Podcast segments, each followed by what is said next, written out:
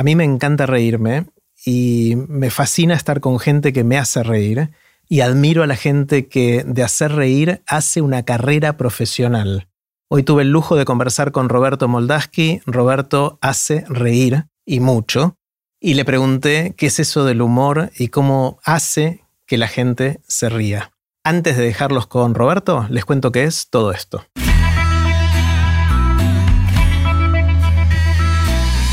Esto es Aprender de Grandes, el podcast donde comparto lo que aprendo mientras intento aprender durante toda la vida y lo que converso con gente que admiro. Si te gusta este podcast, creo que también te va a gustar el newsletter de Aprender de Grandes. Es un email corto que mando todos los lunes con ideas para empezar la semana. Podés suscribirte gratuitamente en aprenderdegrandes.com. Puse los links de este episodio en aprenderdegrandes.com barra Roberto. Ahora sí, con ustedes, Roberto Moldaski. Hola, Roberto. ¿Cómo va? Muy bien, ¿vos? Bien, bien, muy bien. No te voy a enseñar tanto el humor porque trato de no que no haya competencia.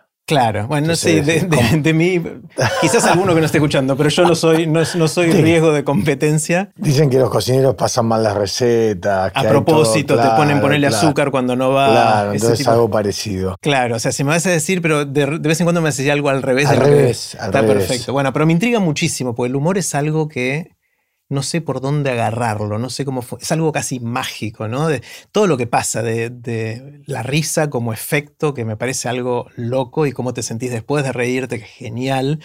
Y la gente que tiene esa capacidad de hacernos reír, como te pasa a vos. Como tenés ese don o esa cualidad que a mí por lo menos me impacta mucho. ¿Cómo es eso? ¿Qué aprendiste de hacer humor? Mirá, eh, tengo un tema natural de ser gracioso de chico, es la verdad. No, es que me quiero hacer el soberbio, pero siempre hice reír desde muy temprana edad. Entonces, en algún lugar, naturalmente, eh, me sale a hacer reír. Eh, yo digo, la virtud que tengo es esa de que vos me contás algo y yo lo convierto en algo gracioso. Me contás una anécdota tuya que es graciosa y yo lo, convierto, lo en algo que en el teatro hace reír a la gente. No sé bien cómo se hace eso, pero sé que lo tengo adentro y que me nutro de gente que, que me hace reír y los escucho y qué sé yo.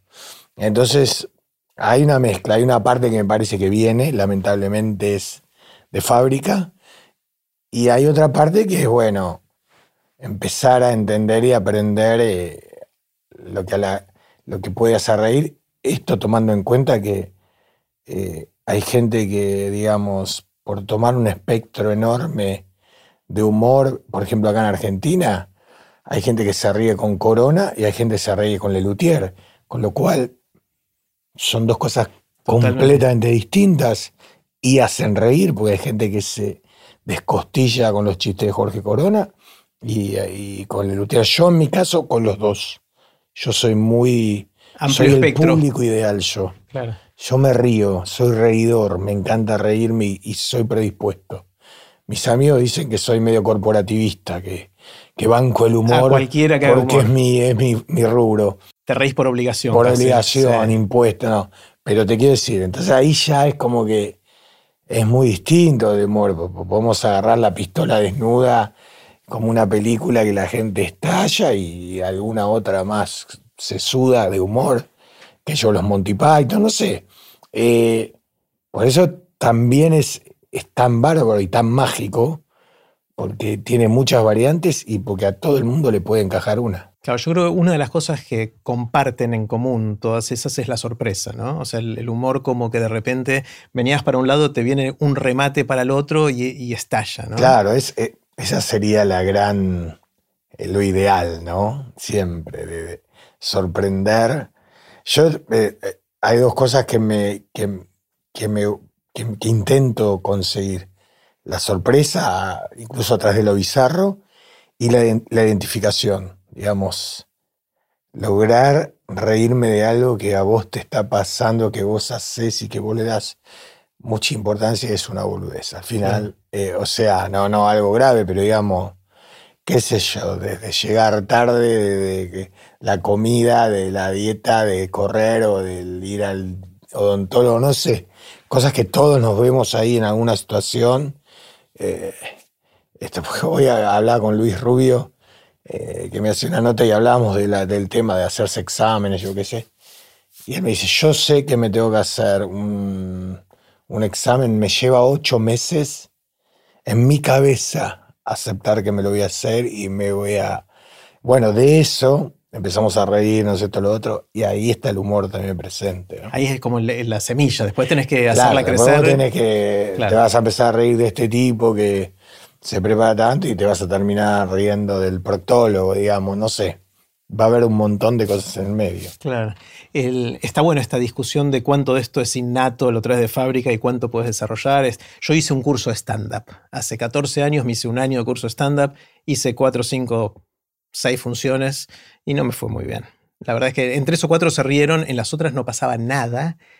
Y yo, o sea, cuando se ríen me sentía el rey del universo. O sea, si vos decís algo y lográs que un grupo de gente se ría, por lo menos a mí me generaba no sé qué hormona o... No, no, es, un feedback increíble. Decir algo y encontrar la sonrisa al otro lado. Es, y ni, te digo si es, una carcajada no, natural. No, es inigualable. Ahora, si la expectativa es que se ríen, que se rían y no se ríen, te sentís lo peor del mundo. Es que lo que pasa es que la, la decepción, las falsas expectativas debe ser lo más doloroso. Porque si vos te ilusionaste, o sea, si te desilusionaste es porque te habías ilusionado. Con lo cual y la soledad del stand-up es terrible. Claro. No tenés que agarrarte. Porque aparte, si vos ya ves que no se están riendo, empezás a desconfiar de vos, del material que viene. Entras, en un pozo negro. Pozo que, y la gente va, va, a querer que termine todo por vos. La vergüenza ajena. Claro, empieza un lugar, el stand-up en ese sentido es, es como el boxeo. Este, cuando una vez te sacan el banquito y te quedas solo. Mm. Este, ahí no hay, no hay nada, no es una obra de teatro, no es el texto de otro que te puedas esconder en eso, no hay otros actores, actrices, no hay nada. Sos vos. Sos vos hablando de vos, por más que no sea verdad, es verosímil y es lo que vale en ese momento. Sos vos tratando de hacer reír. Eh, a nosotros nos ha pasado en eventos de ponerle de, maratón de stand-up o de varios comediantes que de pronto uno empieza a ir mal alguno ha abandonado el escenario diciendo, perdón, pero veo que no funciona y se va. Y otros, y te agarra una angustia muy parecida a la que tiene el, tipo que está actuando. Claro. Es muy difícil. ¿A vos te pasó estar en esa situación o no? Me pasó estar en una situación eh, que eh, de ese tipo, pero que era peor porque era en un lugar abierto, no me escuchaban, era de, o sea, fue un fracaso eh, desde mucho punto de vista, porque no logré captar la atención, nunca la tuve, no sé si me se hubieran reído o no, la pasé muy mal, muy mal. No era el lugar para el show, o sea, todo arrancó de una mala decisión de alguien y, terminó en, un fracaso que me quería matar. Claro, claro. Eh, ¿Y cómo se prepara uno? Más supongamos que uno tiene el ingrediente de fábrica que hace falta, la plataforma, el mínimo necesario para empezar. ¿Cómo sigue la cosa? ¿Cómo se prepara uno? Ahí donde el curso de stand-up y esto juegan. Claro. Porque no alcanza. Yo conozco un montón de graciosos, miles de asados, de que, que alguno ha subido al escenario y ha sido trágico. Claro. Eh, porque por ahí tiene la repetización en medio de una charla, tira un chiste, pero vos Ahí sí sirve aprender un poco, eh, aprender a, manejarte, empezar a entender los tiempos, cuándo tenés que acelerar, cuándo no.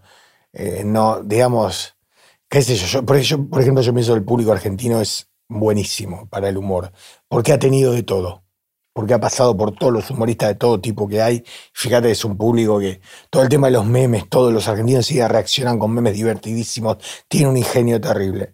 Entonces es un público que no necesita siempre rematar el chiste. No hace falta. ¿Se ríen antes del remate? O... Porque, porque vos le planteas la situación y ellos ya entienden. Ya entienden y se imaginan. Yo en el humor político hago mucho eso. Eh, digo una frase a un político que es graciosa. Digo, tal dijo esto. Y ya está. Ya está. No hay remate, Pues no hace falta. Y a veces eh, no rematás, o sea, mayormente rematás, pero, pero como tenés un público así, te puedes permitir ese lujo. de quedarte diciendo, bueno, yo no sé qué haría acá. Tipo, planteas una situación y que cada uno la, la, la trabaje. Todas esas cosas tenés que aprenderlas, tenés que, tenés que probarlas. Y además hay un tema de. Vos escribís un monólogo 13, 14 veces hasta que es el que andás buscando. Y, y esas veces se va cambiando con el público. Esto no va, esto va. o el timing de las cosas. Claro, cosas, incluso hoy yo, digamos que teóricamente eh, llenamos el teatro, va todo bien, tengo que tener. Hay cosas que digo, uy, tengo esto que me parece fantástico y No pasa nada. pasa nada. Y otra cosa que la tenía para unir entre dos diálogos. Este, Y te das cuenta recién cuando la haces. Sí, por ejemplo, yo en, en algo de la pandemia decía de que, bueno, se podía que se podía salir de casa si cuidabas a alguien mayor. Entonces dije, llamé a mi tía Rebeca, hace 30 años no la llamaba. Dije, tía, olvidemos el pasado. Quiero estar con vos. Este, ahí no causó tanta gracia como algo que digo después que ella me dice, andate a cagar, sos el quinto de la familia que me llama. y ahí estalla la gente. Y yo lo tenía el estalle antes. Claro, vos el pensás, pasado, quiero estar con vos para lo que hiciste. No. Eso no causó tanta gracia como, Como lo otro, que era lo que, que, que yo lo puse para enganchar con algo que seguía. Eh, es el quinto de la familia que me llama, fue, es el, hoy es un, en esa partecita es donde más se ríen. Y yo venía para otro lado, para, qué gracioso que este tipo que no le da bola a su tía le dice, ¿qué necesitas?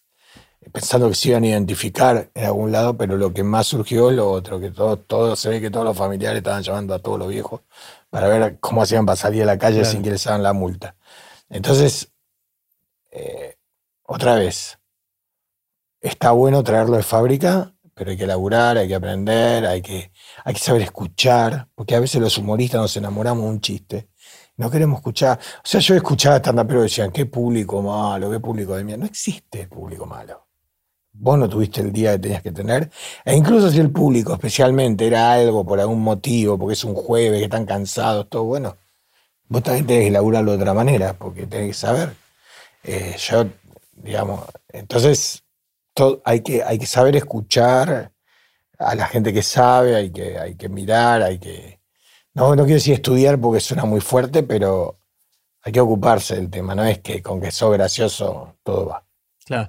Después empezaste a hacer cosas que tienen la radio y otros medios en los cuales hay algo más de espontaneidad, porque el, el- stand-up está súper guionado, estás meses preparando tu rutina, practicándola, tenés que hacerla 10 o 15 veces hasta que funcione. En cambio, después hay otras circunstancias donde va más la improvisación, lo espontáneo. Claro, la radio especialmente, ¿no? La radio es... eh, a mí me dio un ejercicio hermoso, que aparte me encantaba, porque yo muchas veces estaba ahí en el programa con Fernando Bravo y venía un productor y me tiraba una noticia. Por ejemplo, ya me quedó que leo noticias raras y las pienso para la radio. El otro día leí una noticia que era que una mujer le regaló al marido para el cumpleaños otra mujer, hicieron un trío y esta segunda mujer quedó embarazada. O sea, ¿qué se hace? ¿Quién tiene la culpa de todo esto? ¿Quién reclama ¿Cómo la se maternidad? avanza? ¿Cómo? Es una noticia que da para, ¿entendés? Eh, salvando la distancia, se- se- te, te regalé dos kilos de helado y, y estaba feo y ahora te sentís mal. Bueno, porque ¿qué- ¿cómo se encara la situación? Eh, y eso, eso era para la radio, para entrar ahí todos a delirar o yo plantear temas. Yo hacía mucho eso de que me traían noticias raras todo el tiempo, eh, algunas que ni sé si eran ciertas, pero salieron en algún lugar. Y ahí tenías que, o de lo que hablaban, de lo que hablaban todo el tiempo. Eh, yo tengo una anécdota que es un poco básica, ¿no? Pero, pero que, que explica lo que estaba pasando. Estaba una compañera explicando que en los supermercados eh, ponen las cosas de acuerdo a cómo vos quieren que camines, que están armadas de una manera. Y yo, yo estaba escuchando la nota a medias porque estaba escribiendo algo de lo que venía. Pero en un momento escuché la frase que ella decía, dice, lo que me cuesta encontrar los huevos. Y yo de la nada, estando el micrófono abierto, que Bravo se reía, pero me decía, son las 3 de la tarde. Y yo le digo especialmente en invierno, porque me salió el, el, el como que el que hace chistes ante cualquier frase que tira. Claro, ese es el asado, Y, claro, el Roberto del asado. Claro, entonces, Bravo me dice. Claro, una carcajada de otros. Pero yo escuché una frase descolgada y así era la radio. Y la piba está dando todo un informe concienzudo de cómo nos ponen las gaseosas al fondo y el agua al fondo para que tengamos que pasar por no sé dónde. No sabía que escondían los huevos, eso me lo enteré ahí, pero ella lo dijo. ¿Cómo? Me cuesta contar. Y yo, viste, me convertí en Jorge Corona. Al toque escuché eso y dije, acá viene esta otra frase. Eh, la radio me daba mucho de eso, me encanta. Tengo ganas de volver. Ahora dejé por un tiempo, porque como estaba haciendo tele y teatro no me daba, pero la radio es buenísima. Y, y tenés también, supongo, una formación o deformación profesional de estar moviéndote por el mundo buscando estas cosas, ¿no? O sea, ¿es todo el tiempo así o no? Y sí, pero otra vez es como que naturalmente te han pasado. Algunos amigos míos los hago hablar porque sé que siempre tienen historias que puedo robar. Pero a veces estás en un lugar, eh, digamos, naturalmente esperando algo y empieza a pasar una cosa. A mí me pasó algo muy fuerte una vez en el cementerio de la tablada de, estaba con mi hermana que, vive en Israel, vino de visita, entonces no sabe, ahora sabe mejor lo que está pasando conmigo, pero en ese momento todavía no sabía.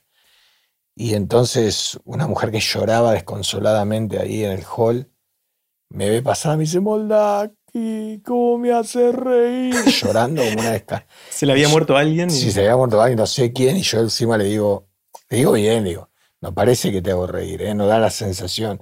Me abrazo, se mi hermana, mira, y yo dije, acá hay toda una movida en el cementerio de cosas, y yo no fui a buscar eso. Y mi hermana cada rato me decía, no estarás sacando letra vos, ¿no? Digo, no, ¿cómo voy a estar sacando letra de acá? Pero sí, y después es como que esta mujer me abrió una pantalla y ya después yo empecé a ver un montón de cosas que estaban pasando ahí que, que, que me, gustaba para satirizar. Eh, nunca riéndome del dolor, pero sí de, la situación que vivimos todo, de lo que es estar ahí, de que no sabes lo que decir. Mucha gente ha hecho humor sobre lo que pasa en los velatorios. De hecho, los velatorios yo creo que tienen 10 minutos de dolor y a los 15 minutos ya empieza anécdotas, pues se encuentran familiares, empieza una cosa que termina en gritos, risas, y está bien que así sea porque se lleva mejor el dolor. Pero bueno, eh, y me acuerdo que esa vez pasa un cortejo, eh, o sea, como llevando un cajón para enterrar, y el último de la fila me dice, viniste a sacar letra acá, ¿no? Él solo me dice, digo, no, vine a ver a mi viejo que está ahí. Este, pero es como que, este, así como se piensa, es como es. Yo voy, a, voy al templo y uno también me dice, estás anotando, ¿no? Vas a un lugar así y te dice, estás viendo, ¿no? A veces sí, a veces no, porque tengo una vida, pero, pero sí muchas veces lo tenés medio agudizado de dónde se puede satirizar algo. Sí. Eso lo tenía un amigo, me dice que perdió el conocimiento, se desmayó. Perdí el conocimiento, le dije, ¡buah! Tampoco, es que en media hora lo tenés que haber recuperado con lo que vos leíste. No, es tanto conocimiento. Y fue algo de, una, de un momento y dije, bueno, esto en algún momento del show lo voy a llevar. Voy a ver de quién me voy a reír que una vez perdió el conocimiento a la media hora lo recuperó. Claro. Ah, viste que hay humor que resiste más el paso del tiempo que otros, ¿no? Em, pensando en el caso extremo, mira Olmedo versus Lelutier, por ejemplo. ¿no? para tirar una, ¿no? Ese por ciertos temas de cosas que hoy no están aceptadas eh, o que no, ya no son graciosas por lo que significan. Pero inclusive Lelutier hoy a mí por lo menos me saca una sonrisa casi de nostalgia. No pego la carcajada que pegaba hace 30 años. Bueno, porque, ya no sorprende tanto. O sea, me sé de memoria todos los. Como todos nosotros. Exactamente. Eh, ¿El tuyo es un humor que va a resistir el paso del tiempo o no? hay cosas que sí, hay cosas que no, obviamente. Hay cosas que yo. Yo en el show siempre hago algo que es universal. La relación con la pareja, los hijos, todo. Y eso sí va a resistir. La parte política muta cada, cada semana, no va a resistir. Y hay una parte intermedia que tiene que ver mucho con la coyuntura y que, bueno, algunas cosas quedarán y otras no. Yo ahora hablo de la pandemia, pero no de la, de la enfermedad, sino de las cosas que hicimos. Si hay gente que le pasa viruela a los salamines, hay gente que, bueno, eh, todas estas cosas de ponerse en pelota antes de entrar a la casa, gente que le atacó mal. Y hoy muchos, con lo que yo te decía antes, se identifican, se ríen, se, se reconocen a sí mismos. Y a esa gente le va a quedar porque, porque lo vivieron, porque digamos. Entonces, a ese grupo etario que vivimos la pandemia, va a seguir riéndose y otro grupo nuevo no va a entender de qué Sí. estamos hablando. Eh, eh. Pero sí se va a reír de la pareja, del hijo, de eso, porque eso no, no cambia. En casa, el, el hall de recepción, donde bajás del ascensor y tocas el timbre Sí. para entrar, pasó a ser el vestidor. Porque ahí, ahí, nos, ahí está todo, los, los, los sea, que zapatos, las zapatillas, todo. las medias, los, los abrigos, quedó todo ahí. Todo, todo quedaba ahí. Sí. Yo, c- ¿qué hago con eso? Lo exacerbo. Claro. Digo, la gente se ponía en pelota en la puerta de casa, le prendía fuego a la ropa. la mujer con una manguera de solvente esperando, abrí, no toques nada, que venís del chino, enciérranlo en una pieza dos horas. O sea, armo una historia que no claro, existió, de una exageración a algo que sí existió. Con mi esposa, con Marce, nos encanta el humor en general y esto que decías de, de que te gusta que la gente se identifique, nosotros tenemos, si estamos de la mano, nos estamos tocando, el momento que hay algo que nos identifica, hay, hay un, como un Ah, golpecito, sí, ¿viste? sí, hay un sí. golpecito de mano o hay algo de... sí, sí, sí. eh, sí, es sí. eso, ¿no? Ese es el efecto Sí, de eso, este soy ahí, yo, veo esta sos en el vos. teatro eso, veo el, El codazo, tiki, sí. ahí estás vos, Jorge.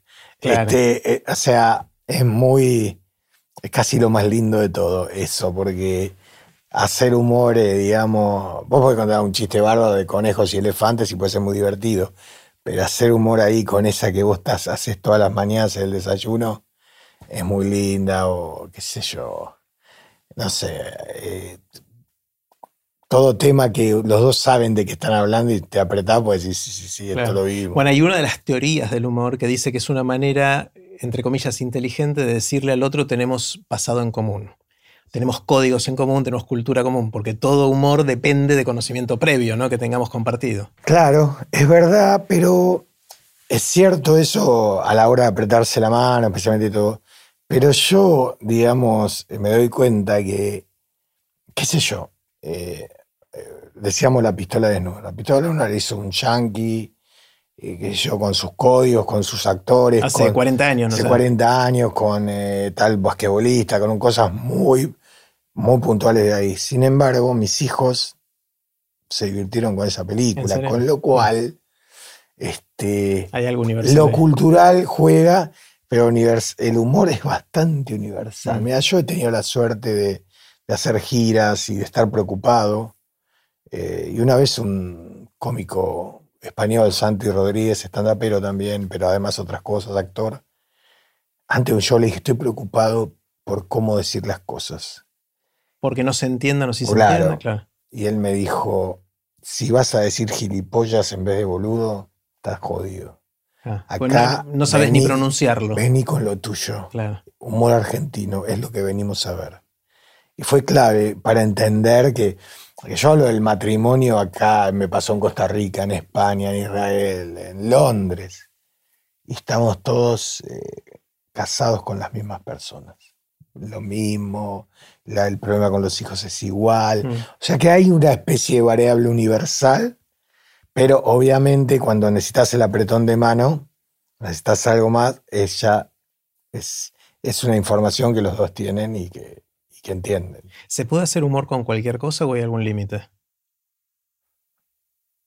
A ver, es, yo creo que se tiene que permitir hacer humor con cualquier cosa. Yo no lo hago. Yo tengo mis propios límites, pero creo que en la general se debería permitir. Porque la intención del humor nunca es, eh, nunca es lastimar eh, de per se, digamos. A ver, yo no, no creo que hay que reírse de las víctimas, sino siempre de los victimarios. Eso claramente. Eh, pero si vas a reírte de una víctima como para presentar el tema, como para decir, mirá lo terrible, porque a veces el humor lo que logra es que vos te des cuenta de lo terrible de una situación. Mm.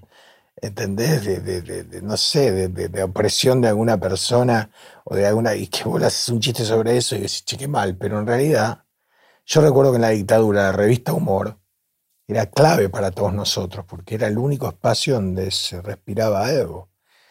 Eh, ahora, yo, eh, con esta salvedad de que no hay que reírse nunca de las víctimas para mí, y si alguien lo hace, tiene que ser que valga la pena porque está queriendo transmitir otra cosa.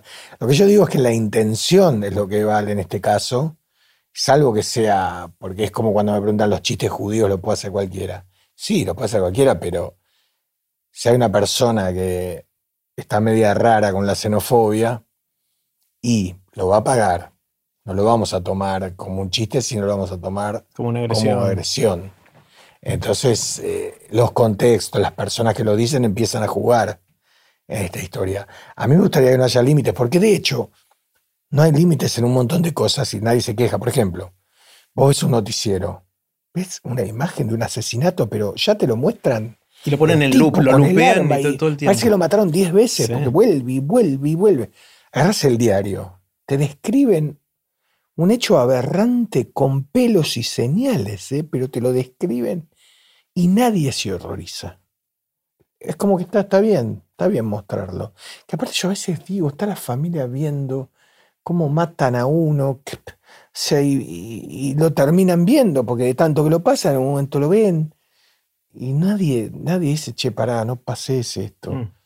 No, está bien. Ahora, si vos haces un chiste sobre alguna cosa de esas, están todos enloquecidos, eh, digamos, dentro de la morbosidad que significó todo lo que estábamos hablando. A mí me gustaría que no haya límites eh, y, que, y que sí se pueda decir, bueno, lamento si ofendí, no intenté, quiero hacer reír. Ayer daba un ejemplo, después de la piña de Hollywood del otro día, que yo al principio la vi de otra manera y después la vi. Cuando empezó a bajar el agua del tanque dije, estuvo muy mal este tipo el que pegó. Eh, porque entiendo que se sienta mal porque su esposa se sintió agredida o lastimada o lo que fuera. Pero pegarle a un humorista abre una puerta. Eh, hablaba con María Laura Santillán, me decía, no, no lo comparé con Charlie Hebdo, le digo, porque yo sé que es una estupidez una cosa al lado de la otra y no se puede comparar, pero si vas a... se han matado caricaturistas por hacer chiste que ofendió a cierta persona. Digamos, es una locura eso, porque, porque el humor es, eh, eh, está, está en todos nosotros, todos estamos tratando de hacer reír, no hay ningún deseo. Y si hay una forma de denunciar tal el humor, bueno, este, bienvenido, porque el humor es, es un gran atajo para decir cosas jodidas. Eh, por lo cual yo soy a favor de que no haya límites. Yo tengo límites porque a mí no, no me gusta eh, lastimar a nadie, ni ofender a nadie, ni cagarle la vida a alguien con un chiste. Y si me, y si me pasa, este, me siento muy mal. Eh, entonces yo mismo, hay temas que yo no hago, chistes en público, porque por ahí en un asado te reís de cualquier chiste. Eh, ¿De qué temas no? y de los desaparecidos, el holocausto, no son temas que me siento cómodo para hablar en público. Este, Por este criterio de que quizás hay gente que le pueda caer mal. y no vale la pena, o sea, como yo siempre digo, tenés que, eh, tenés que tener un beneficio tan grande para arriesgar eso. O sea, te- lo, lo que vas a conseguir tiene que ser tan importante que te, te justifique El riesgo. el riesgo este, que bueno. Eh, pero por otro lado, no quisiera que ningún humorista esté todo el tiempo pensando eh, lo que tiene que decir, porque si no lo, lo- pueden agredir o se pueden enojar, porque si no va a estar contando en serio chiste de elefantes y conejos toda la vida. Claro. Hay como un fantasma con la cultura de la cancelación, ¿no? De, de que llegas a decir algo que no le cae bien a mucha gente y desapareces. Vos, vos antes lo nombrabas a Olmedo. Eh, yo siendo fana de Lelutier también era fana de Olmedo. Era otro contexto, era lo que hacía. Quizá Olmedo era el menos grave de toda esa banda, pero no importa. Cosas que hoy no podrían pasar. Olmedo fue un tipo que inventó romper la cuarta pared, que improvisó, que hizo muchas cosas más allá de, la verdadera cosificación de la mujer, que era algo real, que no lo vamos a negar. En ese contexto y en esa época era lo que hacía reír. Y, y ahí había cosas que estaban buenas de él, además de todo. Eh, cancelar hoy Olmedo es ridículo porque es como, qué sé yo, no sé, por decir una estupidez. Hace cientos de años un tipo se vendían los esclavos y un tipo tenía un esclavo. Lo trataba bárbaro, pero se tenía esclavos en esa época. Claro. Era así. De hecho, los padres fundadores de Estados Unidos, Jefferson tenía esclavos, y hoy no vamos a decir Jefferson era un Bueno, desastre tenía después, esclavos. claro, después lo dio vuelta, lo entendió todo. En un momento de mierda, sí, pero en ese momento era algo natural y nadie lo veía mal, ni hombres ni mujeres, porque no es que, por suerte que ahora hay estos cambios y entendemos que eso estaba mal. Eso me parece genial. Pero bueno, o sea, yo digo, hay bastantes hijos de puta para cancelar como para intentar cancelar a- Retroactivamente. a, cualquiera o retroactivo o qué sé yo. Eh, poca gente resiste archivos porque ha vivido otras épocas, porque han pasado cosas. Pero bueno, eh, salvando las distancias, ¿no? Los que han cometido, no voy a dar nombres, pero nos imaginamos cosas graves, no tienen por qué zafar. El que de alguna manera, yo mismo, digamos, esa época lo veía naturalmente eso. Y hoy lo entiendo, me va, mi hija me explica, entiendo y digo, qué bárbaro, cómo podíamos. Pero bueno, en ese momento eh, eh, los teatros de revista estaban estallados de hombres y mujeres. Mm. Otra cosa que es, bueno, una de las cosas que es distinta, por lo menos desde mi punto de vista de, de tu carrera como humorista, es que fue meteórica y tarde en la vida, ¿no? O sea, eh, una cosa rara, porque en general casi todos los humoristas están desde chiquitos siendo humoristas y van y tienen que laburar de a poquito y de a poquito van creciendo. Y a vos te pasó una combinación de cosas eh, poco común, ¿no? La verdad que sí, muy poco común, por la edad, por lo meteórico dijiste vos. Por eso siempre, le- cuando alguien me dice en un evento, en alguna situación, yo cantaba, yo bailaba, yo dejé de hacerlo, yo digo, hacelo. No es que vas a terminar el teatro, la calle Corrientes, pero hacelo porque yo lo hice para mí, para pasarla bien, para divertirme haciendo stand-up, para tener un cable a tierra. Después pasó todo lo que pasó. Y que a un tipo de los 50 años le cambie la vida no es muy común, pero tampoco es muy común porque uno a los 50 dice, va, ya está. No ahora ya, nada, está, ahora ya está. Tendría que haber sido antes. Y no es así. Yo mismo estuve a punto de decir, eh, bueno, qué lástima. No, ahora digo, está bien que me vino este ¿Cuándo momento. estuviste a punto de decir gracias? Y en un momento que yo tengo que dejar eh, el negocio, estoy empezando a crecer en stand-up, pero tengo un negocio que es lo que mantiene mis hijos, mi casa y todo. Y me digo, bueno, está bien, probé este poquito, anduvo bien, haré eventos privados y bueno, ya entendí que, que, era esto. Después te cruzás con tipos como One Reich, que te dicen otra cosa, o Gerardo Rosin, que a mí me, me atravesó de una manera horizontal toda la carrera, y que te empiezan a decir, no, no, lo otro lo que tenés que dejar. Y empezás a, A dudar. a dudar y por suerte. Este, pero claro, hay tanta frase hecha alrededor de hacer lo que te gusta, seguir tus sueños, eh, que, que es difícil hacerle entender a la gente que a mí me pasó. Me pasó. No, no que no que- quiere decir que a otro le vaya a pasar. no quiere decir, pero hay que hacerlo. Yo lo que digo, no sabes a dónde llega. ¿eh? Capaz terminás contando chistes en los asados y no pasas de ahí. Pero bueno, no está mal eso tampoco, hacer reír a los amigos. Sí, sí, sí, totalmente. Y bueno, lo otro es que empezaste dentro del nicho de la comunidad judía Sí. y después te diste cuenta que algunas cosas seguramente hacían reír a otros también, ¿no? Sí, sí, el, el famoso boy friendly Claro. de- de- del humor judío. Mira, justamente hablando de un cancelado, Woody Allen. Woody Allen yo creo que es el que primero eh, hace, cambia el humor judío y lo hace universal en sus películas, con la madre judía, el hipocondríaco, la culpa, el sufrimiento, el psicólogo. Trae, sale de ese humor absurdo del avaro, yo qué sé, trae un... Él es el que el que nos pega a todos en la cabeza con el humor judío es para todos, por lo menos a mí. Yo soy, digo soy porque es la verdad, no soy fanático de él, pero sí de sus películas y de todo lo que hizo. Y él trae esto. Y, y- y la gente compra. Qué bueno que pudiste separar ser fanático de él o de sus películas. Hay gente que no, no puede. Y sí, Es difícil, ¿no? Es un tema complicado si seguimos viendo a Woody Allen ahora, sí o no. es difícil. O seguís viendo las primeras temporadas de House of Cards. o House of claro, Cards, ¿no? todo, bueno. Todas esa- esas, digamos. Es la gran discusión, el artista y su obra.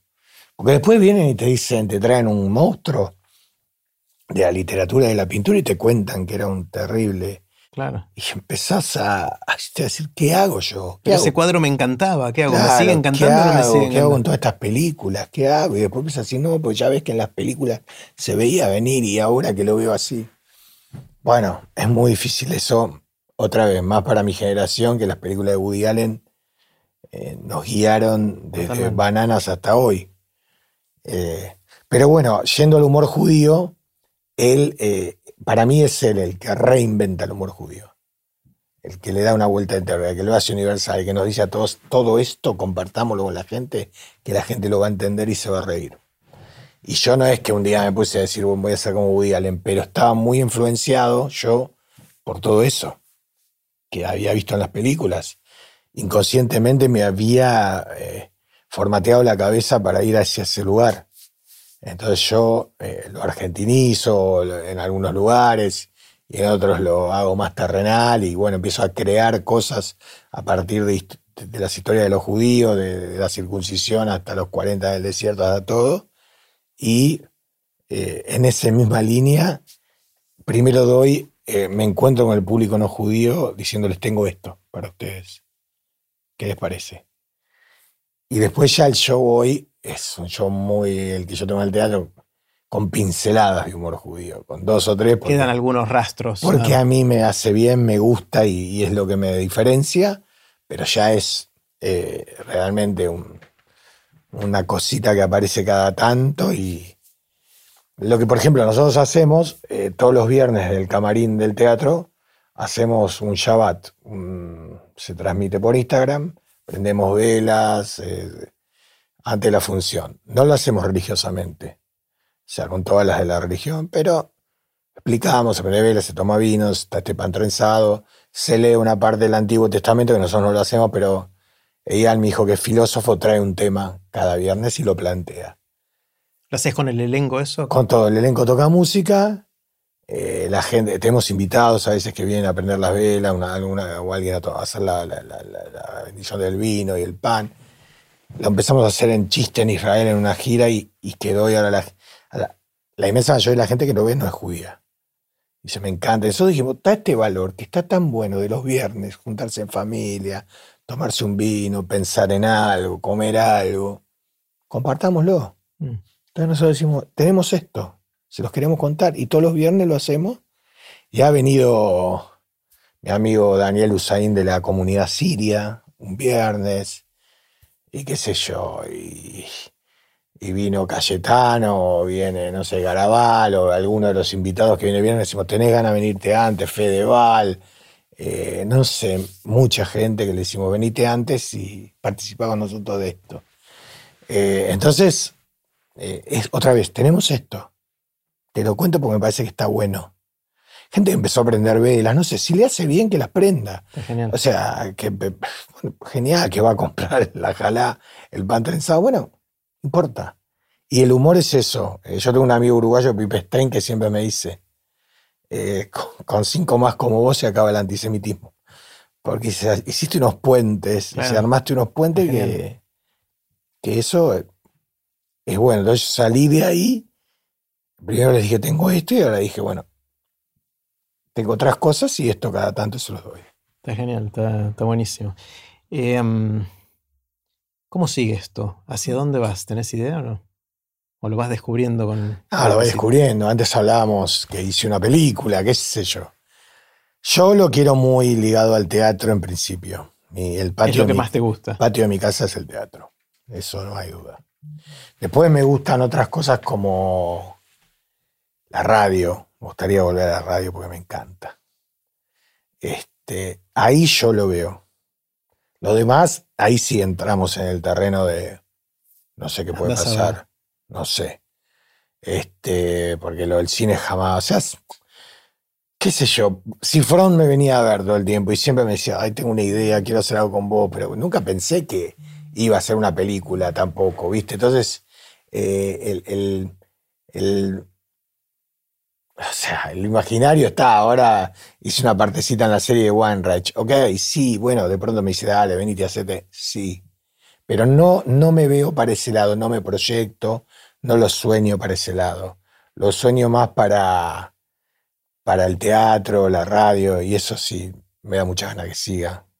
¿Cómo está? ¿Cómo está? Está bien. Está, buenísimo. Bueno, te voy a ir a ver, no te fui a ver nunca al teatro, te vi en un montón de otros lugares. No, no, tenés que venir al teatro porque es una experiencia diferente, en serio. En serio te lo digo, porque eh, en teatro soy, soy yo como me gusta ser y tengo esa banda que, que está muy bien, o sea, es, es como que sería la máxima expresión. Yo en la tele no, nunca pude desarrollar mi humor todavía, así con algo propio mío, este, pero en el teatro soy yo. ¿Y en el cine eh, sos actor o escribís también? No, no, no. Fui actor y lo que le. Alguna cosita intenté meter y la directora divina Sabrina Fargi me dejaba. Eh, pero no, no, no, no. Estoy lejos de. no es tu humor el que haces en el cine. No, y se ve que el cine es otra cosa, porque aparte yo en el teatro empiezo ah, así, y en el cine todo es chiquitito, ¿viste? Es una miradita. Yo en el teatro me quedo petrificado mirando a la gente, me quedo esperando cosas, muevo los brazos, voy, camino. Es otro mundo. Otro ¿Cómo te llevas con la fama? En una época yo decía que yo corro a la gente para que saque una foto conmigo. Era al revés, ¿viste? Me gustaba tanto. Entonces iba, no te quieres sacar una foto conmigo, por ahí la persona no. Los esperaba a la salida del show en una época y me sacaba foto con todos.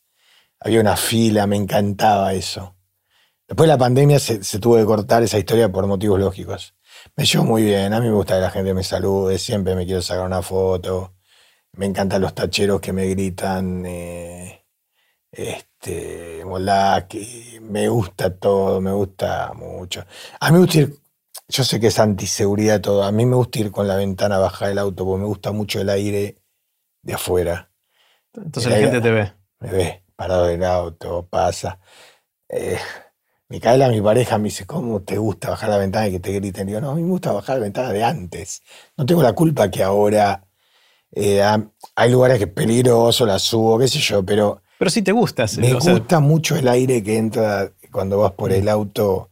Eh, me, me, hace mucho mejor que el aire acondicionado, me gusta más ese aire, esa brisa, cuando no hace mucho calor y todo. Pero entonces ahí me encuentro con todos en los semáforos, en los codazos, bajo una ventana, hablamos. Eh, a mí me encanta todo eso. Quizá porque me agarró de grande, porque hay gente que ya debe estar harta. Obviamente que hay veces que vos decís, eh, yo una vez estaba en una confitería hablando con una persona, un tema serio, estábamos medio discutiendo y pasó una chica, Moldaski y todo, y era como que no iba. ¿Entendés? En ese momento. Y yo, por no, por, por el miedo que digan es un amargo, al final es un amargo, pongan en las redes, entonces me banqué la foto todo, la otra persona estaba mal, eh, o sea, fue un mal momento. Pero en la general, saliendo del teatro, en la calle, bueno, me encanta encontrarme. No, y vos tenés cierto, o sea, el nivel de conocimiento y de fama que tenés vos no es controversial. O sea, hay gente que es famosa, pero hay gente que lo quiere y lo odia. Claro. En tu caso es difícil de, sí, que no te sí, tengo algunos trolls cada tanto porque hago humor político, pero la inmensa mayoría de la gente me Es por eso, los, trolls son por humor político cuando sí.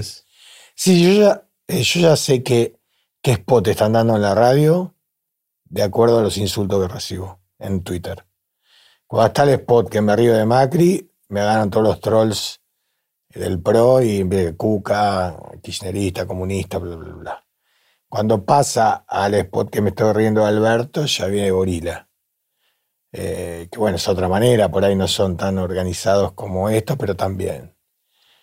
Eh, Depende, depende del momento, eh, pero es una verdadera minoría, ¿eh? porque sería muy injusto si no digo que la inmensa mayoría me... Bueno, es lo que nos pasa en el teatro, nosotros tenemos las funciones agotadas, una trae la otra. Entonces, no puedo yo decir, la gente me dice, los trolls son 20 locos de cada lado que, que son más papitas que el Papa, porque a mí los políticos me vienen a ver, se matan de risa, después me escriben, me pegaste, me hiciste reír, eh, no les pasa nada. Y sin embargo, un seguidor de ese mismo tipo se enoja conmigo mientras él no se enojó. ¿Y ningún político se enojó de...? Uno solo una vez, porque hacíamos un spot que era que, te estoy hablando antes de las otras elecciones, o antes de estas elecciones, había habido un encuentro de cuatro o cinco políticos, se encontraron tal, tal, tal y tal, y yo decía, Frankenstein avisó que está retrasado, que no va a poder llegar. Bueno, eso era todo el chiste. Y uno de ellos dice, no, llamó a Yankelevich, sacame de ahí, ¿cuánto falta para que termine ese spot? No, no es que nos presionó, ni nos amenazó, ni nada. Dijo, loco, me estás matando, me bardean, eh, qué sé yo. Eh, pero nadie, nadie se puso del todo mal y yo le pego a todos, con lo cual no es que estoy virado para un Claro, lugar. claro. Entonces eh, podrían ofenderse los dos lados. No, me viene a ver eh, muchos. y obviamente que cada vez menos se hacen conocer ante el público porque no tienen la mejor imagen. Pero después por Instagram me escriben, me sorprendo, ¿viste? Este, hace poco uno, del, un kirchnerista, ¿no? Que vino, eh, que las, las, las, pasos habían estado muy mal, o sea, la previa a las pasos, después venían las pasos. eh, había estado muy mal. Entonces, cuando llegaban las pasos, una semana antes, y me voy a verte a vos, un día antes de las pasos, porque quiero estar bien preparado para lo que se viene. O sea, era muy gracioso lo que me decía. Eh, otro me dijo, mi novio, mi hijo se peleó con la novia, entonces lo quiero llevar para que levante el ánimo y a otro político, y además muchos que vienen, pero entienden el juego, la mayoría por lo menos, ¿no? Y, y- y entonces eh, lo disfrutan. Ah. Los que no lo disfrutan hay gente que no sé qué le pasa. Antes dijiste que te reís con Olmedo, te reís con Lelutier o con Corona y Lelutier. Eh, ¿Qué es lo que más te hace reír? ¿Qué es lo que, si vos tenés que elegir para ver algo, dónde sintonizás? Hoy, este, fíjate, la variedad. Entraría en, me, me castigo a la noche antes de irme a dormir con o algo de Capuzoto o algo de Sin Codificar. ¿Capuzoto nuevo o cosas viejas? No, cosas viejas. El Cha, nuevo- cha, cha o... No, no, no, no. Ya de Capuzoto solo, desde todo por dos pesos en adelante, pero mucho de Capuzoto solo. Eh, y te digo, el actual, actual, el de, la- el de este año no, no estuve viéndolo, No. pero eh, me busco algún personaje y me pongo programas viejos de sin codificar. O sea que fíjate que son dos, o sea, es Yayo, Capuzoto, no sé, por decir una idea, o Miguel Granados, todo eso, me causa mucha gracia. An- Antes de irme a dormir trato de, si no juego al backgammon online, Backgammon Online. sí, no con sabía que gente de existía todo el mundo, sí. Mirá. Eh, aprendí en Israel a jugar al backgammon y, y me apasiona el juego. Eh, eh, trato de buscarme alguno, de pronto algo de Miguel Granados o Presta, o alguno, pero de los que más me hacen reír mucho son estos dos hoy. Este, Y son humoristas locales. En general te gusta el humor local. o sea, me encanta Seinfeld, por decir, o, lo- o, bueno, otro cancelado, Louis C.K., que ahora está, o Ricky Ger- Gervais, o eh, esta chica Silverman de Estados Unidos. Sí. Me gustan, no es que no me gustan, no es que reniego. Pero si me quiero reír fuerte, son estos. Con los otros me río, me sonrío y hasta me, ¿cómo te puedo decir? Me admiro de lo creativos y, Mm. y y que son y lo graciosos. Pero igual yo te digo, descubrí algo, ¿no? Que por ahí va a sonar soberbio, ¿no? Pero yo una vez escribí un monólogo sobre el viaje en avión, todas las peripecias, ¿no? Era dentro de una movida de ir a Miami. Eh, y como a los dos años Seinfeld hizo un especial en la tele, Y te robó algún chiste. obviamente que no me los robó, se le ocurrieron parecidos. Y mi hijo me llama y me dice, escuchá, nosotros lo escribimos esto hace tres años porque él me ayudó a escribir. Lo está diciendo Seinfeld, o sea, no es que alguien le mandó nuestro video, no creo, pero fue, fíjate, y yo siempre le digo, estamos más cerca de lo que todos ustedes se imaginan. Estamos ahí. Yo antes hacía un video para un bar mitzvah y toda la gente del salón se reía. Hoy ese material lo digo en el teatro. Y la gente se reía. O sea, estábamos ahí, estábamos cerca. Alguien nos tenía que dar una oportunidad de poder hacerlo. Entonces, eh, eh, yo creo que el humor que tenemos en Argentina está muy cerca del mejor humor que da vuelta por ahí. Está genial. Robert, quiero hacerte preguntas cortitas. Vos tomate el tiempo que quieras, obviamente, Dale. para cada una. Imagínate que tenés un amigo que finalmente inventa la máquina del tiempo. Hermoso. Es una máquina que te permite ir a donde y a cuándo quieras. Estás un ratito ahí y después volvés al aquí y a la hora. ¿Irías al futuro o al pasado? Te deja hacer un viaje. Pensé que me ibas a decir si no querés venderla. porque- Yo, como estuve tanto en el negocio, saldría a vender la máquina del tiempo. Pensemos el precio después si querés. No, prefiero al pasado, ¿Al pasado? porque si no quiero, no quiero saber, no, no, no, no quiero ya enterarme, porque puede ser duro. Mm. Entonces prefiero ir al pasado. ¿Y a cuándo irías en el pasado? ¿Qué momento te da intriga o curiosidad o ganas? Mira, si fueran momentos históricos y sé que vuelvo al presente, que no me va a pasar nada. No te va a pasar nada. Estás si un estoy, ratito ahí. si estoy en un lugar, pero no me ocurre. eh, me gustaría, o sea, sería duro, pero me gustaría estar en la rebelión del gueto de Varsovia. Wow. Es durísimo lo que decir, "Uh", con pibes de 19, 20 años, bancándosela como, como campeones, chicas también, La mayoría de los cuales no la vieron. no la vieron. Eh, quisiera formar parte por cinco minutos de ese grupo, de, de escuchar lo que habla, de cómo se, cómo se motivan, cómo se alimentan entre ellos, cómo deciden Wow. eh, hacer lo que hicieron, porque muchos se metieron en el gueto, estaban afuera y se metieron para organizar la rebelión. O sea, era Anilevich, ¿no? Ah, Mordejai Anilevich, un pibe de 19 años, eh, que pertenece al mismo movimiento judío al que yo iba, entonces tengo como una Identificación. identificación. Entonces me gustaría, porque podría decirte fácilmente que, que me encantaría que volver a cenar con mis viejos, estar una cena con ellos, y con algo muy sencillo, nada más estar en su casa y cenar con ellos, y si la máquina me permite, contarles, che, dentro de unos años va a pasar esto conmigo.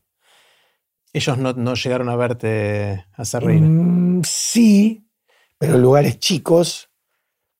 Con mi, con mi mamá tuve una anécdota increíble, porque yo empiezo a trabajar en Siranush, entonces yo decido en poder una foto gigante mía en la lo que era la barrera de Córdoba, que ahora no está más, el puente, ahí arriba. Córdoba de Juan. Justo. Exacto. Entonces la llevo a mi mamá a mostrarle la foto, pero no le digo. Entonces vamos y dice Moldaski en la foto. Vamos cruzando la barrera, le digo, mirá ahí arriba esa foto.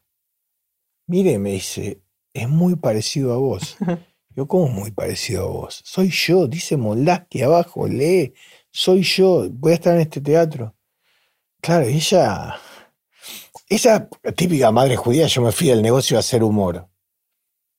¿Por qué? Tipo, ¿qué te pasó? Es que, que O sea, ella mal. me llamaba, me decía, hoy se vendió, en el negocio se vendió. Ahora no sabía qué preguntarme. Me decía, la gente se rió. Hoy la y había de acción y actuaba, ¿viste? Sí, le digo, la gente se rió. Este, no llegó, vio un poquito más. Mi vieja era muy fanática de Mirta Legrand eh, y no me llegó a ver en el programa, que me hubiera encantado. No llegó, no, no llegaron. Vieron algo que empezaba. Mm. Este, así que sí, me encantaría ir a comer con ellos a cualquier lugar o en su casa. Y esto otro como algo más heroico. Sí, sí, sí. ¿Hay algo que sabes hoy que te hubiese gustado saber cuando estabas empezando en esta etapa de la vida o en alguna anterior y que si pudieras hablarte a vos mismo en esa edad, le dirías a- al Roberto joven? Sí, sí, sí. No sé si al Roberto tan joven, porque yo es como que pienso que yo llegué acá producto de todo lo que pasé. O sea, yo me tuve que haber ido a vivir ahí y vivir otra vida y hacer otra cosa distinta y después estar en el 11, quizá no 20 años. Pero en algún momento perdí eh, un poco de la valoración en mí mismo en el sentido Estoy acá en un negocio, vendo camperas, esto es lo que hago. Puedo ser un gran padre, un gran amigo, todo, que después lo entendí como algo mucho más profundo, pero en un momento perdí un poco de confianza, perdí, perdí, no sé, la autoestima Mm. de lo que yo sentía más de joven y que sentía cosas que iba a hacer en mi vida, que iba a ser trascendente, que cuando me fui a Israel pensaba también, voy a vivir en el kibutz, voy a hacer cosas, no sé. Y de pronto un día me encontré yendo a un negocio todos los días a las 9 de la mañana y dije, no, no, no va a pasar nada conmigo. Y me, me encantaría volver ahí y decir, queda tranquilo, Va a va a pasar. pasar, Mm. no te amargues. Está bueno. Este, me ayudó un poco que había estudiado sociología y había aprendido, como una mezcla de cosas de, de haber vivido en el kibutz sin un mango, compartiéndolo todo, y después venía al once, que era todo lo contrario, en una, en una materia que, había cursado, eh, una de las materias era del dinero, y un concepto que me quedó fantástico es que el dinero teóricamente es algo básico, pero la gente se lo olvida. Es un medio, no es un fin en sí mismo es un medio para. Nosotros, con la plata que ganamos, nos compramos algo, nos vamos a comer afuera, hacemos un viaje, lo que fuera, lo que te guste a vos. Esto no corre para el que no llega a fin de mes, obviamente que ya no es un medio ni un fin, es la desesperación en sí misma, pero para cualquier otro. Porque si la guita deja de ser un medio y se convierte en un fin, no tiene fin. O sea. Más, más, más. Siempre se puede tener más. Y vos fíjate que vos ves tipos millonarios que habrán comprado otra empresa, hacen otro.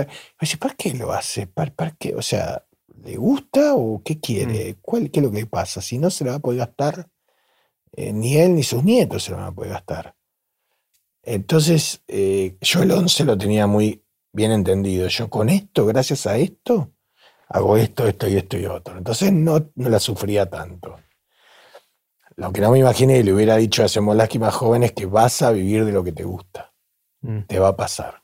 No te amargues. Mm.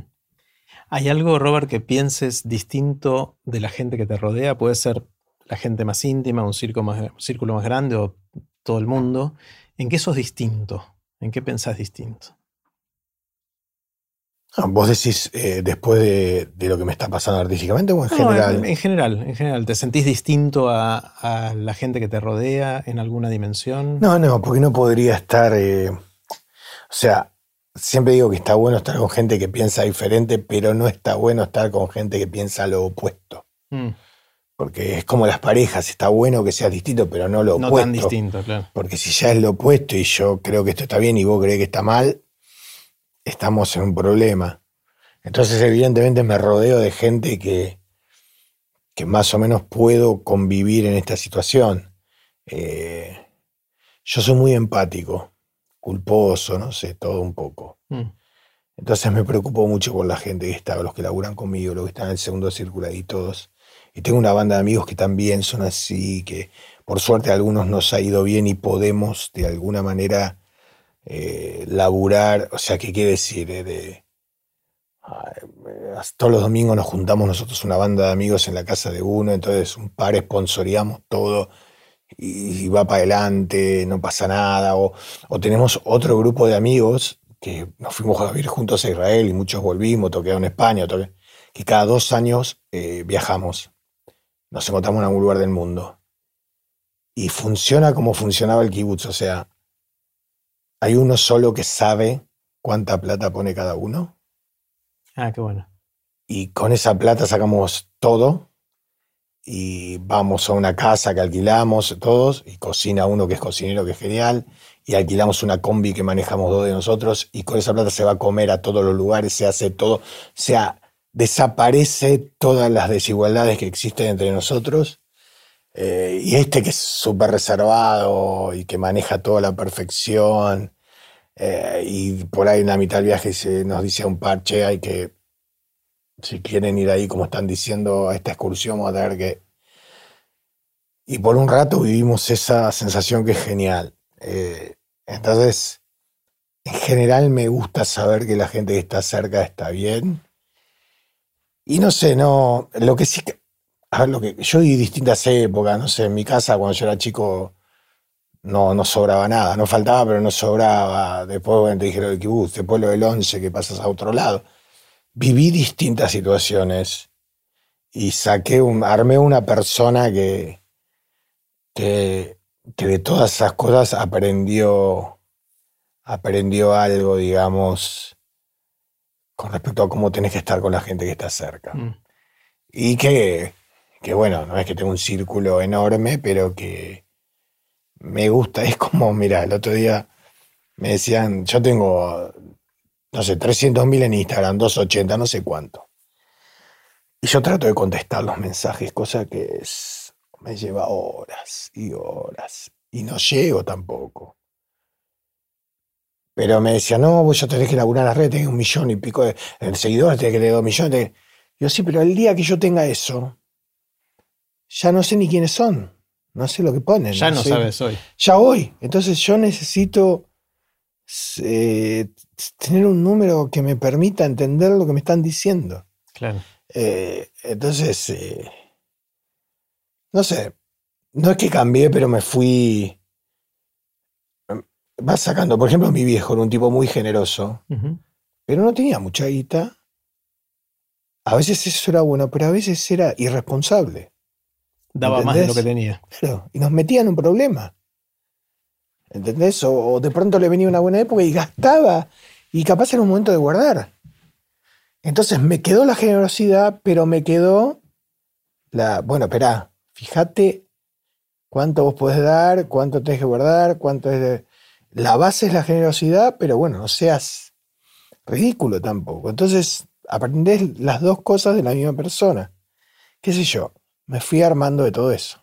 ¿Qué te sorprende? ¿Qué te asombra? ¿Qué son esas cosas que ves y se te... Yo soy un desastre para todo, o sea, yo no sé por qué anda el auto, no sé por qué anda la tele, no sé nada de nada, así que todo lo que sea tecnológico, a mí me... Es casi me- mágico. Para mí es mágico. Para mí hacer el auto, tum, que se prenda, yo digo, yo siempre pienso, hay un, hay un chabón que dijo, mira, si pones esta cuerda acá, pones este botón acá, pones esto acá, va a pasar esto, la combustión de. Te- y esto se empieza a mover. O sea que te hasta mañana diciéndote que, viste, decir que el arco iris me lo explicaron, porque si no también estaría mirando así.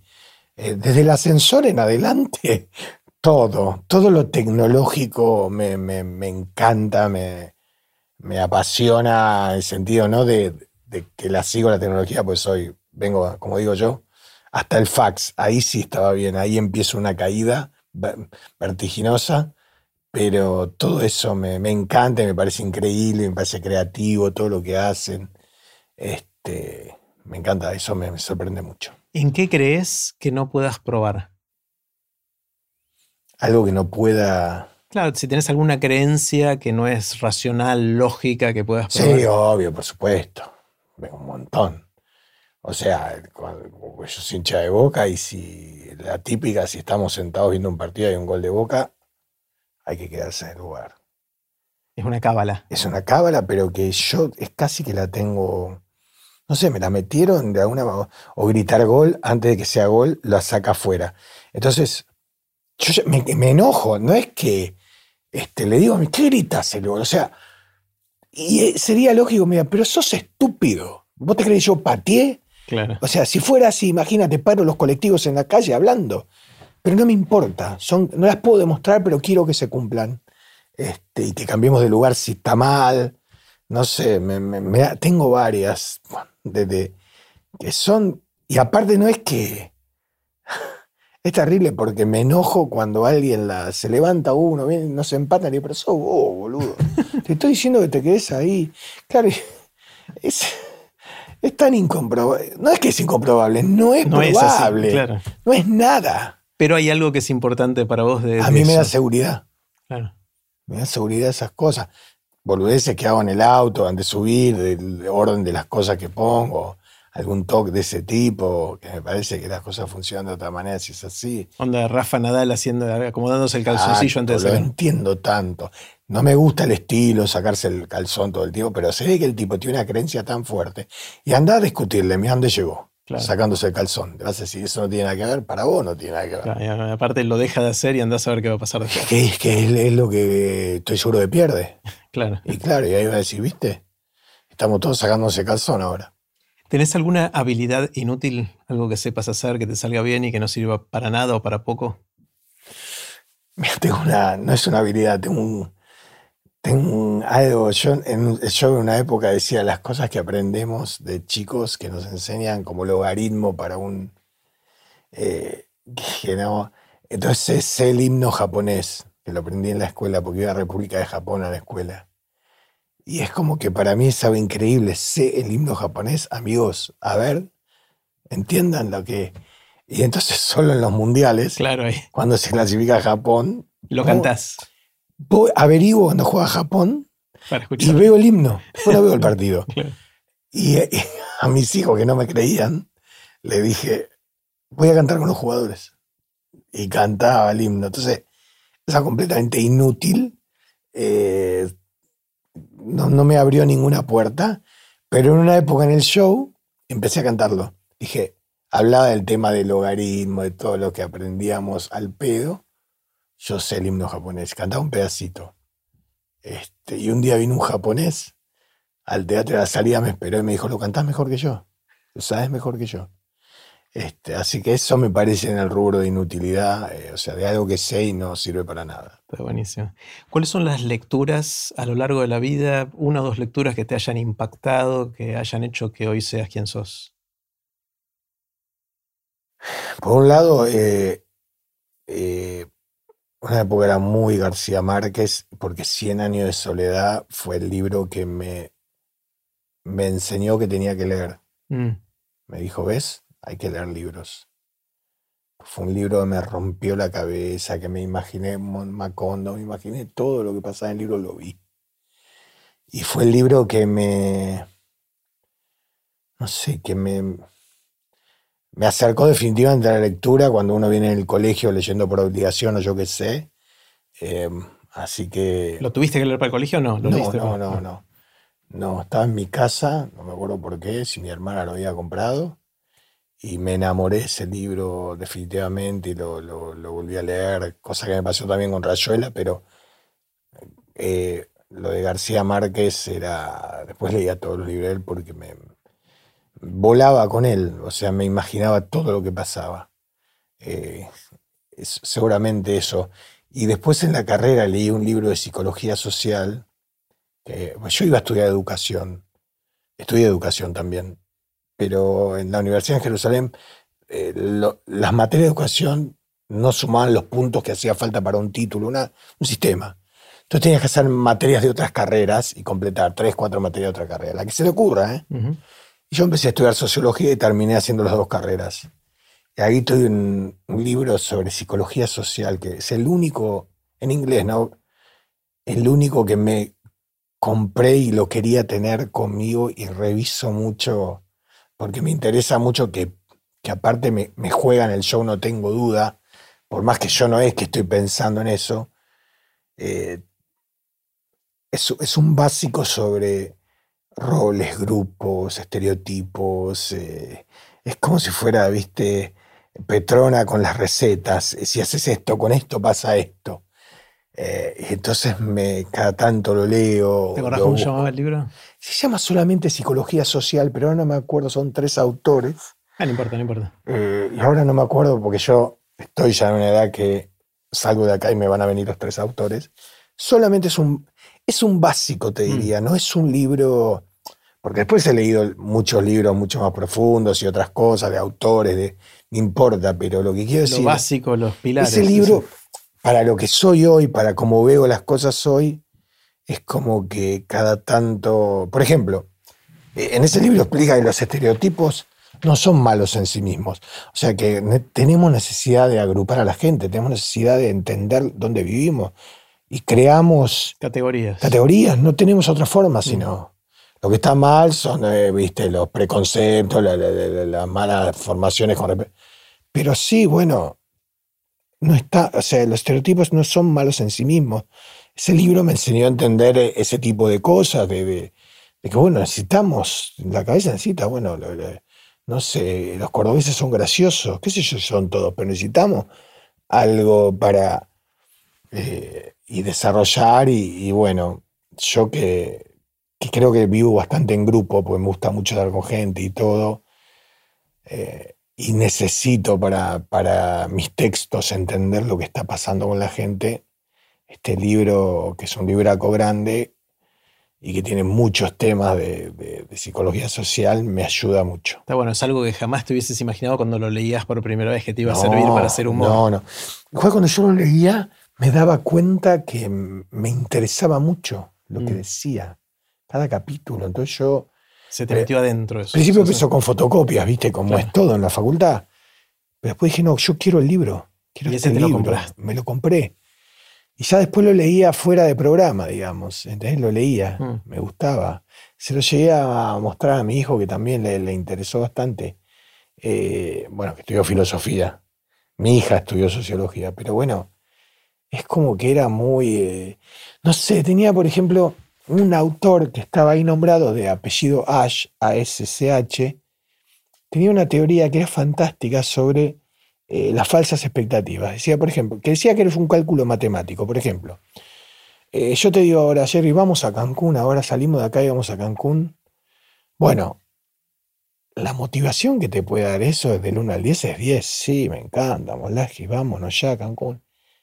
Eso multiplicado por la posibilidad que podamos hacer eso, que del 1 al 10 es 1 o 2, nada, 20, te da 20. Ahora yo te digo, Jerry, hay un bar hermoso acá, vamos a tomar una birra, un café, algo rico. Bueno, del 1 al 10 te da 6, 5, 6, digamos, y la posibilidad del 1 al 10 es 8, 9, que lo podamos hacer y eso te da 48, 54, 48, el número que... Mucho más. Entonces él, dice, él explicaba que, la frustración en el ser humano y todo viene de estos malos cálculos de, proponer esas cosas que uno después nunca las puede alcanzar, por más que la, motivación sea... Pero claro, él decía, bueno, después de la birra hay que pasar a, ir a comer media luna a un lugar y después hay que pasar a Mar del Plata y hay que llegar a Cancún algún día. Digo Cancún por decir cualquier cosa. Pero bueno, me pareció genial como concepto, como las expectativas, porque la desilusión, ya lo dijimos antes, viste, la falsa expectativa es terrible. Mm. Entonces, para mi carrera, y cuando yo iba avanzando de Boris, un lugar de 100 personas, a Siranuch, un lugar de 300, pero dos veces por mes, ahora donde estoy ahora, ese era este camino. Claro. ¿Entendés? Yo necesitaba ir de a poquito hasta llegar a Cancún. Está bueno. Eh, pero a eso está en ese libro. Y te lo siempre es como el, discurso famoso de Steve Jobs, ¿no? Que dice que solo podés unir los puntos mirando para atrás, al pasado, y que para adelante es muy difícil saber que cuando leías ese libro te iba a servir para esta cosa. Exactamente, exactamente. Si te despertaran a la mañana, tipo 3 de la mañana, ojalá no pase, no te lo deseo, pero suponete que viene alguien y te sacude a las 3 de la mañana y te dice, Roberto, ¿de qué laburas? ¿Qué dirías? ¿Cuál es tu respuesta así rápida? De hacer reír. De hacer reír, ni siquiera. De hacer reír. De hacer reír. Ni siquiera de humorista. No, no, no, no, viste que humorista, comediante, esto no. está bueno, estás buscando el efecto. Sí, no, no, yo trabajo de hacer reír. Hago reír. Nada más, hago reír. me dedico a eso. Es genial. Eh, ahora la más difícil. Suponete que viene un cataclismo, un tremendo cataclismo que revienta todo el conocimiento y la sabiduría humana acumulada a lo largo de milenios. Y viene y te dicen, Roberto, tenés la responsabilidad o la oportunidad de escribir un pequeño parrafito que va a guardar algo de ese conocimiento, de esa sabiduría que vos crees que está bueno que tenga la gente después del cataclismo, los que lo sobrevivan. ¿Qué escribirías? Escribiré algo que no sé si va a salvar a la humanidad, pero que es una frase que, no sé si alguien me la dijo o yo la creé, pero yo la repito mucho, que es sumate buenos momentos. Sumate buenos momentos. Sumate buenos momentos. No sé cuál es la felicidad, no, no me queda claro cuál es la felicidad, si la felicidad existe, si es el amor, si esto, no sé, muchas cosas no sé. Sé que si te haces una colección de... Este es un buen momento, por ejemplo estamos sumando, yo me estoy sumando un buen momento. Entonces, hoy me sumé este momento y después eh, trataré de sumarme otro. No es que, no hablo de superficialidad ni nada, porque esto es una entrevista donde hablamos de temas y, después voy a encontrarme con algún amigo y eso. Creo que es... Va la sumatoria de esos momentos lo que es, lo que, es lo que da. Y esto es muy amplio, ¿eh? porque un buen momento es una siesta. Como para vos, si te viene bien, tirar. Para mí sí bueno, súmatelo. O sea, creo que esto es toda la filosofía que me llevó años entenderlo, mm. ¿eh? pero que después, como el cataclismo que vos decís, eh, hace poco se murió un amigo mío, Gerardo Rosín, que tenía miles de proyectos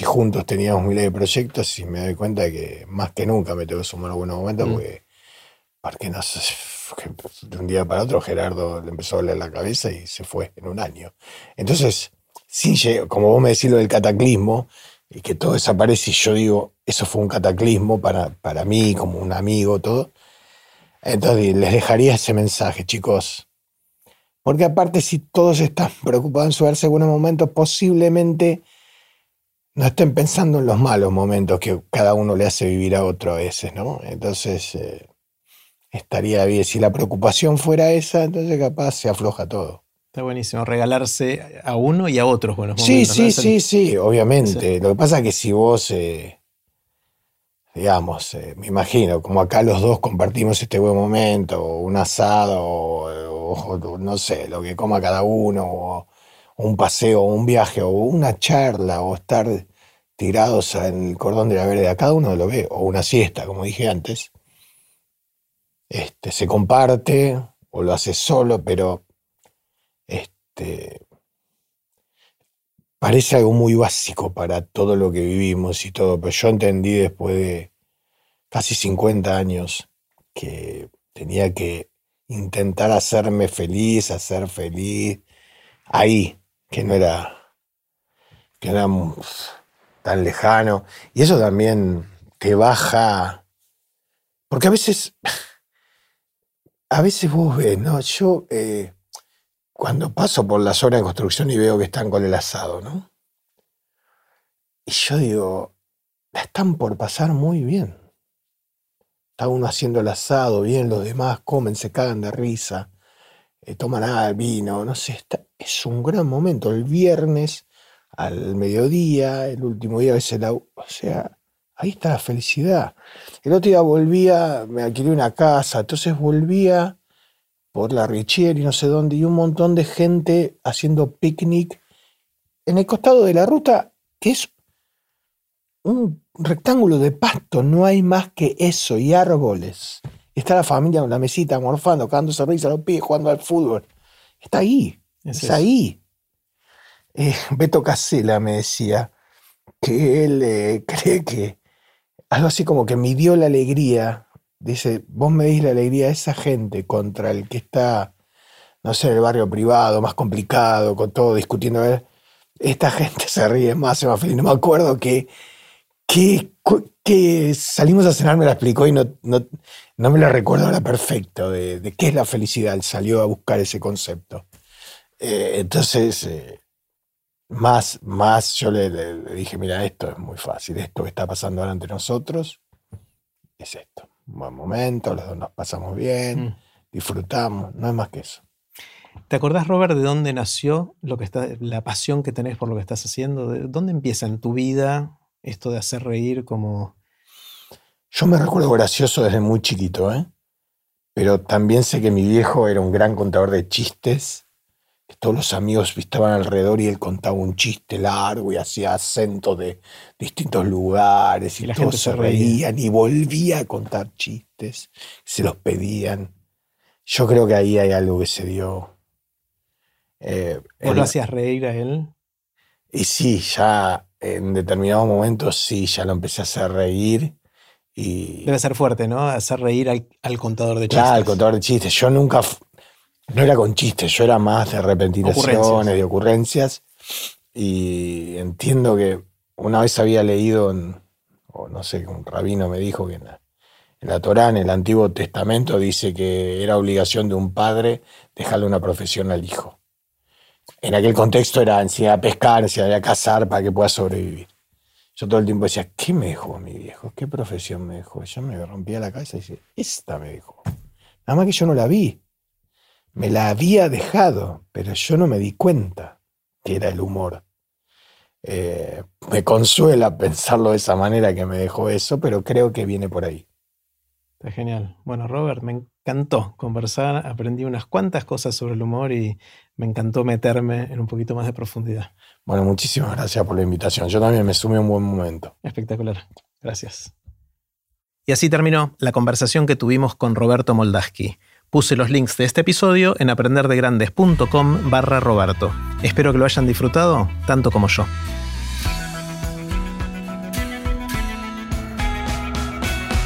Recuerden que pueden suscribirse para no perderse ningún episodio de Aprender de Grandes en aprenderdegrandes.com.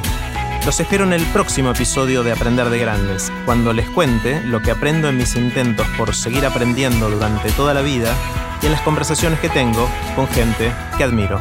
Chau.